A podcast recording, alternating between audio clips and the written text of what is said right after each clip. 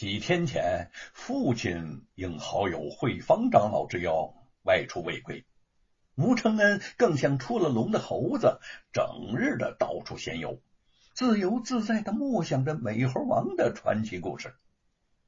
连续几次日有所思、夜有所梦之后，吴承恩下了决心，他要去一趟花果山，亲自见见美猴王。简单带了点干粮之后。悄悄的就离开了家，向着云台山的方向行去。一路走来，急流险滩，高山陡峭。几天之后，他已经疲惫不堪了。尤其晚间夜宿荒野，夜宵低鸣，让人闻之心惊。可是他素来胆大，虽有害怕之意，但是想到将要见到美猴王的老家了。心里边抑不住的高兴起来，又将那些个惬意搅得无影无踪。这一天，他口渴难耐，来到了一处溪边喝水，忽然看见上方的一个山窝子里头，一个强壮的男人也举着葫芦喝水，他的身旁呢放着的麻袋却不断的扭动，发出呜呜声音，似乎有人挣扎一样。只听那个男人恶狠狠的说：“臭丫头，要想不被打死，你就别出声。等把你卖到了山阳县之外，你就老实了。”吴承恩心下一动，急忙就躲在一块大石头的后面。还是在家的时候，他常听乡邻们提起，有一种专门拐卖少女的人贩子。看来呀，眼前这个人也就是了。他正琢磨着怎么去将那个麻袋里的女孩给救出来，忽然，一条两尺多长、三指粗细的小蛇顺着草丛朝他爬了过来。嘿嘿嘿，来个正好啊！吴承恩暗喜，他经常的在田野里头玩耍，抓蛇对他不是什么难事便凑到那条蛇的附近，猛地就捉住了蛇的七寸。用力的向那个男人抛出去，刚好落在了他的脖子上。那个男人猝不及防之下，大叫一声就跳起来了，想把蛇给甩开，可是，一不小心就滚到了山坡下。吴承恩连忙从石头后头跳出来，跑到近前解开麻袋，一个被捆住手脚的十三四岁的少女，带着一脸的惊恐，挣扎着起来了。吴承恩一把拽住他嘴上的那个烂布，又将他身上的绳索麻利的给解开。公子，少女惊魂未定的四处看了看，不见那个人贩子的踪影。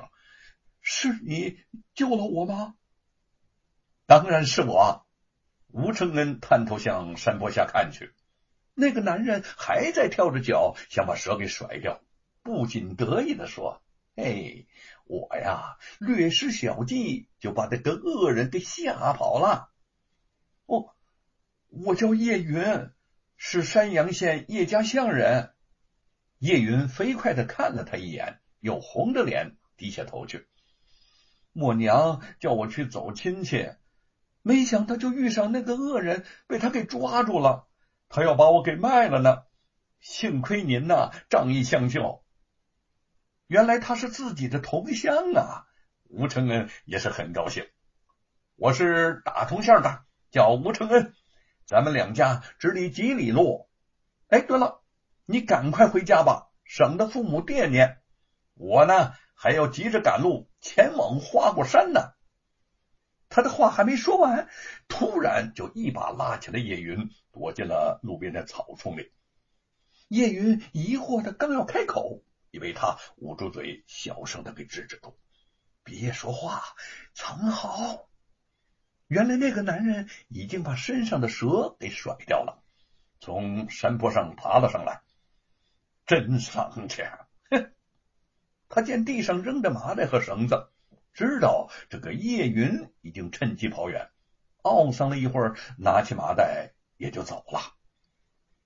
见那个人走远。叶云如释如负，莞尔一笑，夸赞道：“吴公子，你真机灵，活像个猴子。哦，我正要去看美猴王呢。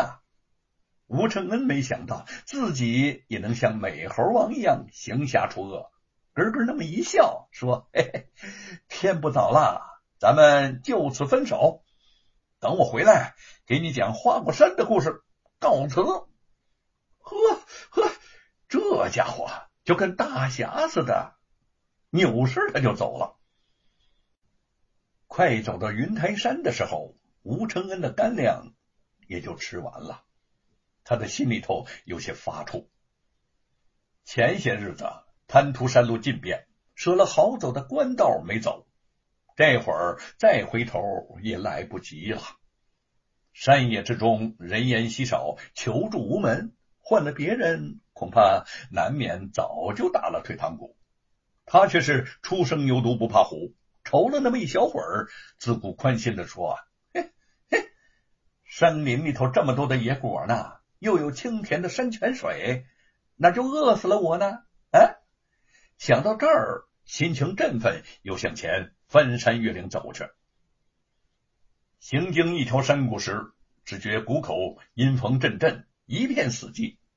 走了半日，不但没有找到什么可吃的野果，连平日常见的野兔什么的也没看见。